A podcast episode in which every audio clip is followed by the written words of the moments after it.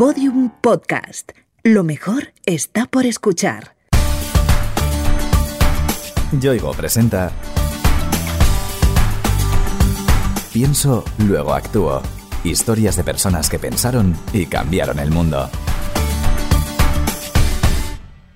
¿Te imaginas vivir en el más absoluto silencio? ¿No saber cómo es la voz de las personas a quien quieres? ¿No poder disfrutar de la música o de los sonidos de la naturaleza?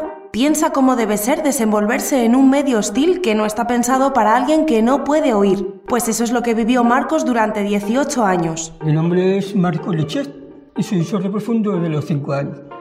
Estoy muy contento de poder explicar a la sociedad lo que es ser sordo, vivir la sordera y el silencio absoluto. Hoy Marcos puede oír gracias a un dispositivo llamado implante coclear, que ha cambiado la vida de un gran número de personas sordas en todo el mundo. El doctor Carlos Cenjor, jefe del servicio de otorrinolaringología del Hospital Fundación Jiménez Díaz, nos explica su funcionamiento. Un implante coclear es probablemente el dispositivo que mejor ha conseguido reproducir un déficit sensorial. Es un estimulador eléctrico que va a lanzar el sonido lo va a transformar en impulso eléctrico y que esto va a caminar desde el exterior, donde lo recibe con un micrófono, lo traslada a la parte implantada debajo de la piel y desde ahí un cable que le comunica con el caracol donde están las células sensoriales va a reproducir la audición humana. El uso de los implantes cocleares se ha ido generalizando desde los años 80 y hoy en día es una solución para miles de pacientes sordos que pueden hacer una vida prácticamente normal. Permite también a un niño a que se le detecta una sordera profunda al nacimiento que se desarrolle como un niño normo oyente con un lenguaje y una comunicación normal. Permite que personas con otros déficits sensoriales tengan contacto con el mundo sonoro. Sin embargo, no todo es tan idílico como parece. En nuestro país, los pacientes implantados pueden enfrentarse con serias dificultades económicas al cabo de cierto tiempo. La Seguridad Social te coloca el primer implante de forma gratuita y después el mantenimiento, los gastos corren a cargo del usuario. El caso de, de un procesador que es el que tengo aquí en la oreja, pues si se te rompe te puede costar 8.000 euros. El caso del cable, un cable de 6 milímetros, te puede costar 200 euros. Aparte lleva pilas, que me cuesta 4,80 cada cuatro días. No es solo el peligro de avería por accidente, el mantenimiento de un implante coclear, sus actualizaciones necesarias y los recambios de piezas que se gastan por el uso suponen un desembolso importantísimo. Por eso, porque oír no puede ser un lujo, sino un derecho, Marcos decidió luchar para que la Administración española facilite el acceso a los implantes, sus repuestos y accesorios a precios asequibles. Ha conseguido reunir más de 260.000 firmas, se ha reunido con representantes del Ministerio de Sanidad y ya ha logrado importantes avances en ese campo. Oír tiene que ser un derecho. Cuando una persona oye, le implantan, esa persona tiene más acceso al mundo laboral, más acceso a la educación, se forman mejor. Ocurre que tenemos mejores trabajos y pagamos nuestros impuestos. Por lo tanto, es una inversión, no es un coste demasiado alto para el gobierno. Pero la historia de Marcos en realidad comienza hace muchos años. Al contrario que otros implantados cocleares, él no nació sordo. Sus primeros años de vida fueron como los de cualquier otro niño. Yo recuerdo la voz de mi madre, escuchar la voz de mi padre contarme cuentos o la tele. Me acuerdo si había. Logré escuchar la canción de Berto Sésamo. Era algo así como. Na, na, na, na, na, na, na, na. Cuando dejé de, de oírlo, había gente que se asombraba de cómo, sin oír, podía lograr recordar ese estribillo. Sí, la verdad que me acompañó toda la vida.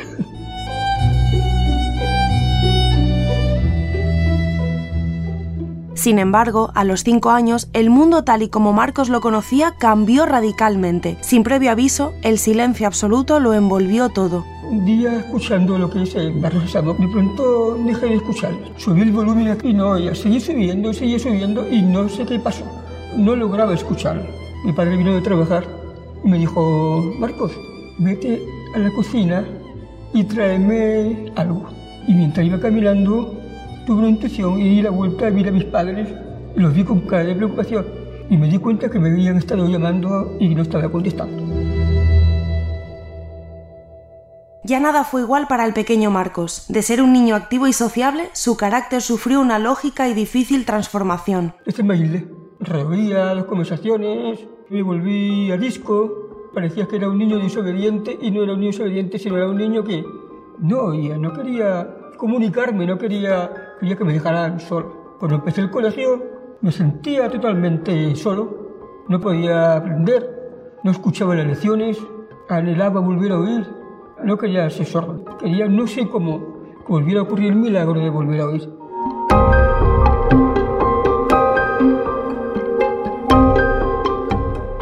Durante mucho tiempo, Marcos no perdió la esperanza de volver a oír, escuchar de nuevo la voz de su madre, los cuentos de su padre, la televisión, las risas de sus amigos. Pero después de muchos años de espera, sus ilusiones se fueron volviendo cada vez más oscuras. Llegó un momento en que me di cuenta de que por mucho anhelo que tuviera morir, aunque fuera el deseo de cada cumpleaños, sabía que la única forma de volver a hoy sería que ocurriera un milagro. Ya no confiaba en la medicina, no confiaba ya en nada. Traté entonces de dejar de lamentarme y ponerme a vivir con mi discapacidad.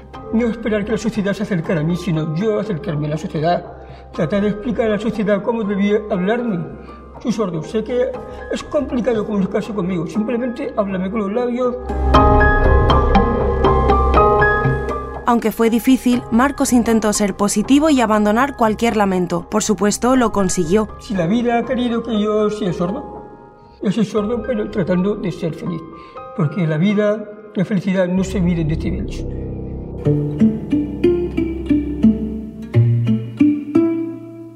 Incluso hoy, cuando Marcos puede comunicarse con fluidez gracias al implante coclear, le resulta difícil explicar cómo es el mundo de una persona sorda. El silencio siempre ha sido muy difícil explicar para quien no padece de sordera. Porque todas las personas, aunque le pusieras unos cascos, lo metieras en un cuarto sonorizado, siempre hay algo que puede oír. Es difícil que viva lo que es el silencio totalmente absoluto. El silencio para mí es como si estuviéramos en una película muda, sin subtitular, tú te sientes metido en una pecera viendo el mundo como un espectáculo teatral. El silencio es soledad, en cierto modo discriminación.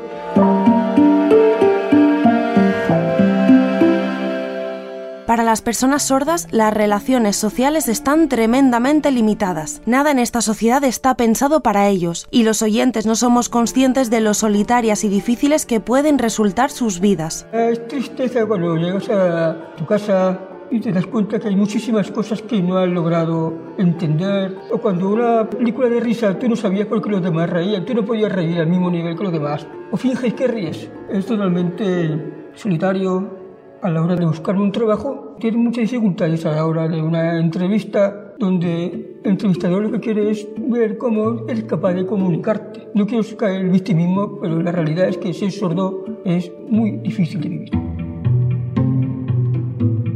Marcos pasó 18 años viviendo en un silencio total. Sus padres lo llevaron a decenas de especialistas, pero él terminó perdiendo toda esperanza de volver a oír. Su padre, en cambio, no. Seguía confiando en la ciencia. Ya cuando tenía 23 años, mi padre dijo, mira, que creo que han inventado un dispositivo que... Y dije, no. Me dijo, te lo pido solamente una vez.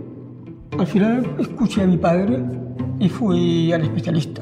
Cuando leo los labios del médico que dice, te vamos a operar para que oiga. Digo, Sí, sí, hay un dispositivo que se ha inventado, que se llama implante coclear, que se pone como el nombre indica en la cóclea y vas a volver a ver.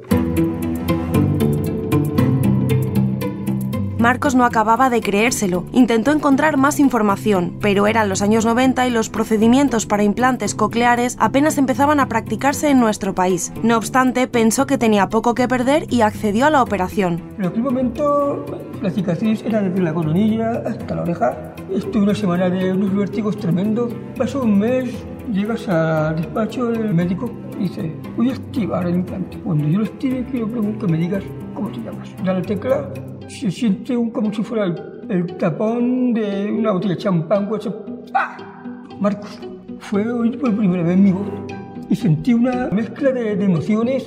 No sabía si llorar, si reír, lo único que hacía era emocionarme.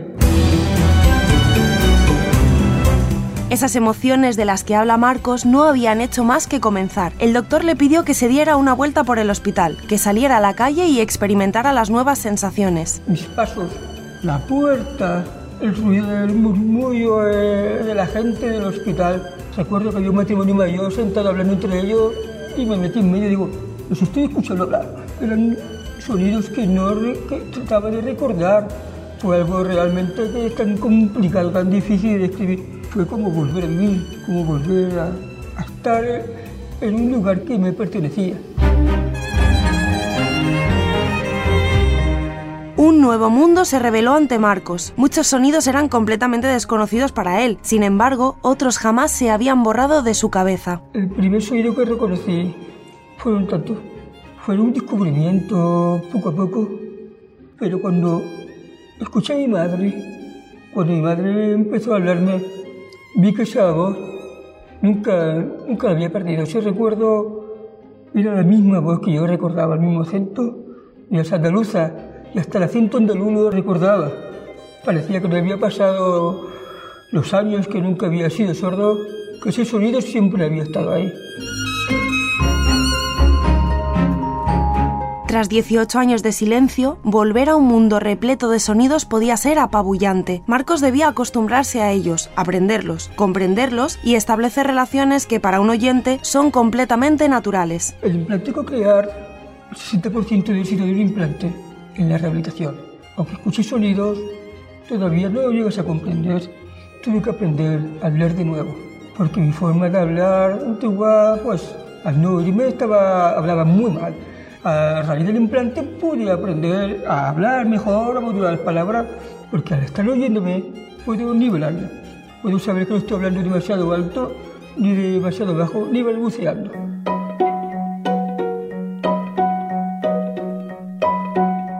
Como todo aprendizaje, tuvo sus momentos de dificultad, pero Marcos los superaba con la ilusión de quien recupera un tesoro perdido. Cada día se sorprendía con sonidos insospechados que muchas veces le resultaban chocantes. Recuerdo que un momento dado estaba solo en casa y había un, sonido que no, no encontraba. Un shh, shh.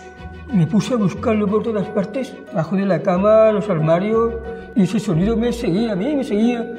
Y me empezaba nervioso, pero ¿qué es eso? Cuando al final llegaron a casa y pregunté, ¿ese sonido? ¿Cuál? Ese sonido. Y dijeron, pues es tu respiración. Hoy, más de 20 años después, Marcos sigue descubriendo sonidos, disfrutando un mundo del que estuvo ausente demasiado tiempo. Mis sonidos favoritos hoy son la risa del niño, la zona del mar, la lluvia, las conversaciones fluidas con los amigos, con la familia, son tanto la música, por ejemplo.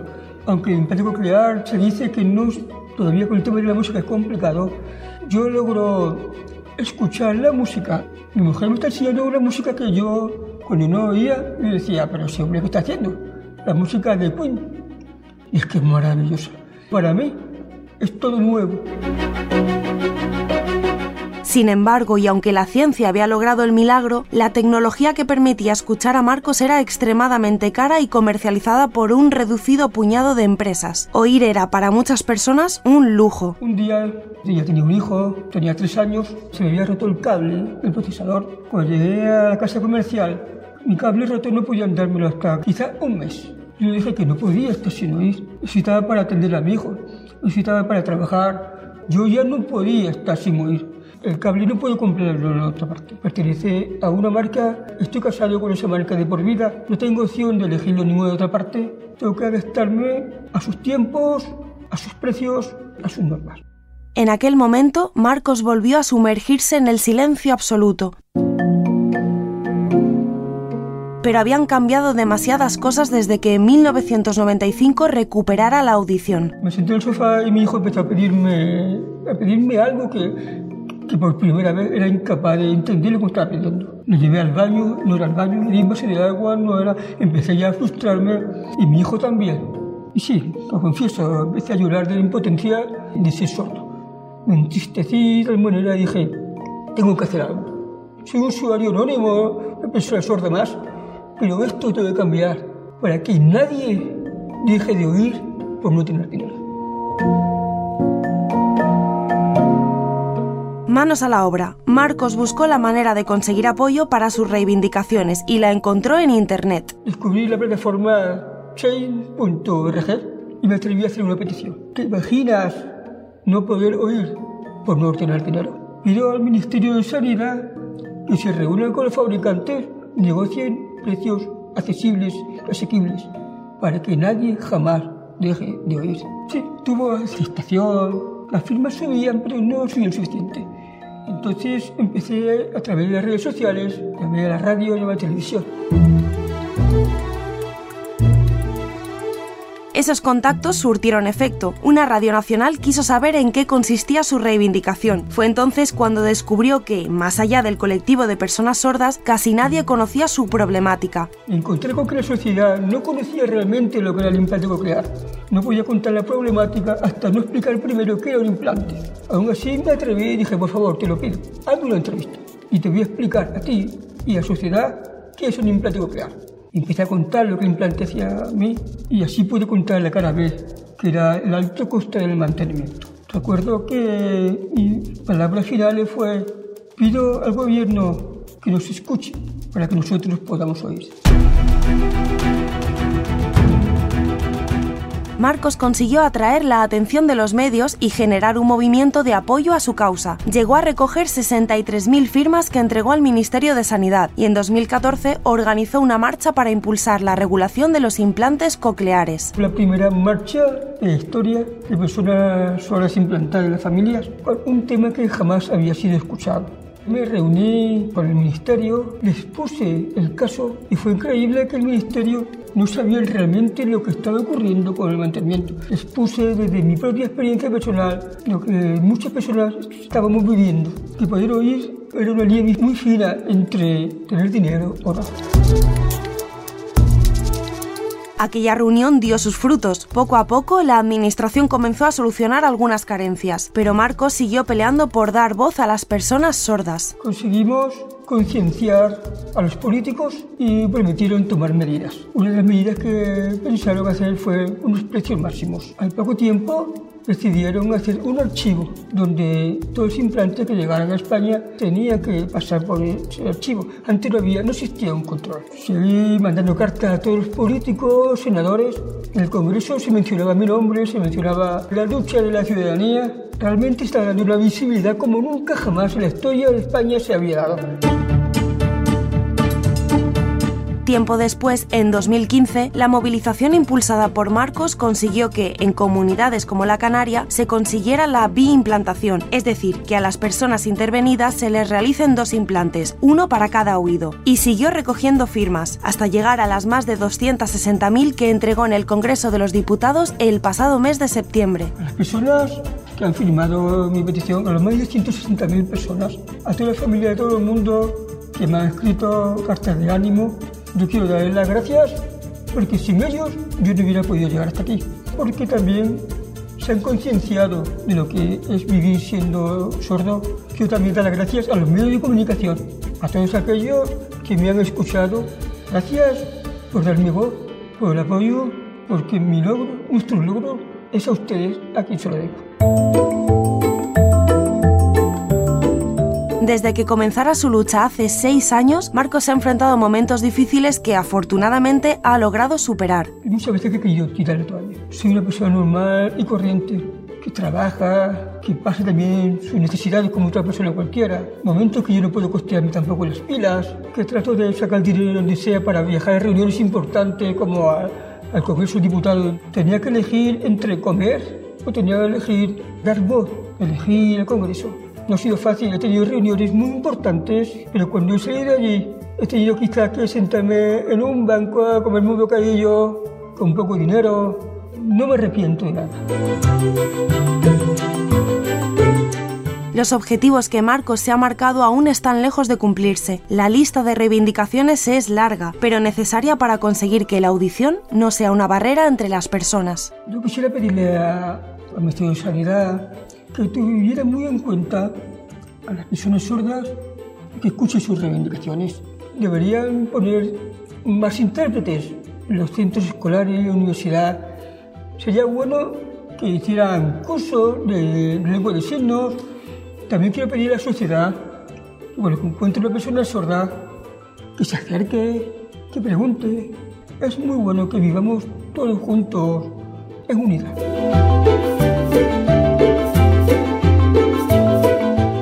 Yoigo te ha ofrecido Pienso, luego actúo. Historias de personas que pensaron y cambiaron el mundo. Una serie documental con idea original de Innuba y producida por Podium Podcast. Narrada por Noemí López Trujillo. Con guion y diseño sonoro de Alfonso Latorre. Todos los episodios en la sección de Sociedad de El País y en podiumpodcast.com. También disponibles en nuestra aplicación para iOS y Android y en nuestros canales de iVoox, iTunes y Google Podcast.